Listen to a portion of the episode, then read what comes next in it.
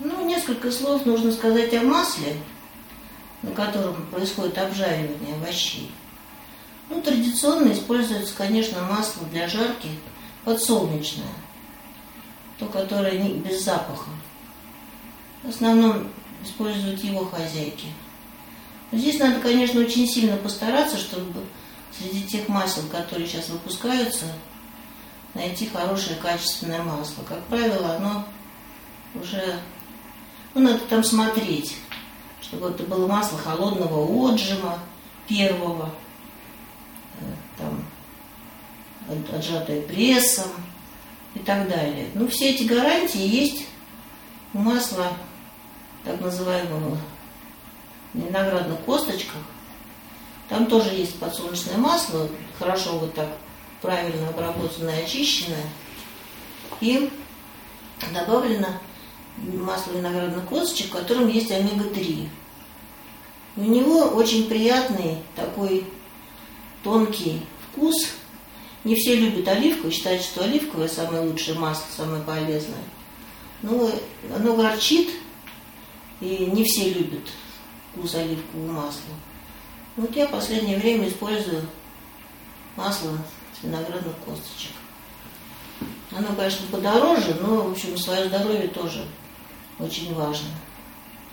Вот такой еще момент интересный. Использование специй при обжарке.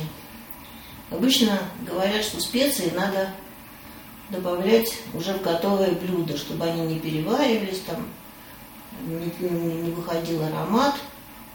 Очень интересный момент.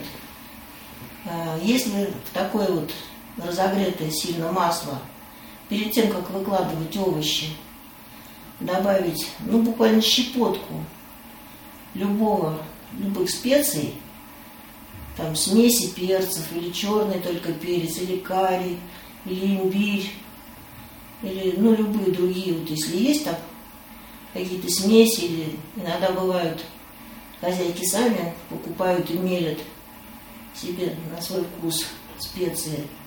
Ну вот, то есть до еще выкладывания овощей просто на голову сковородку с перекаленным маслом бросить буквально щепоточку этих специй, то эти специи передадут весь свой аромат вот этим овощам, которые будут обжариваться. И, как я уже говорила, важно добиться какой-то румяной корочки вот на обжариваемых овощах. Потом они будут вкуснее и при тушении, и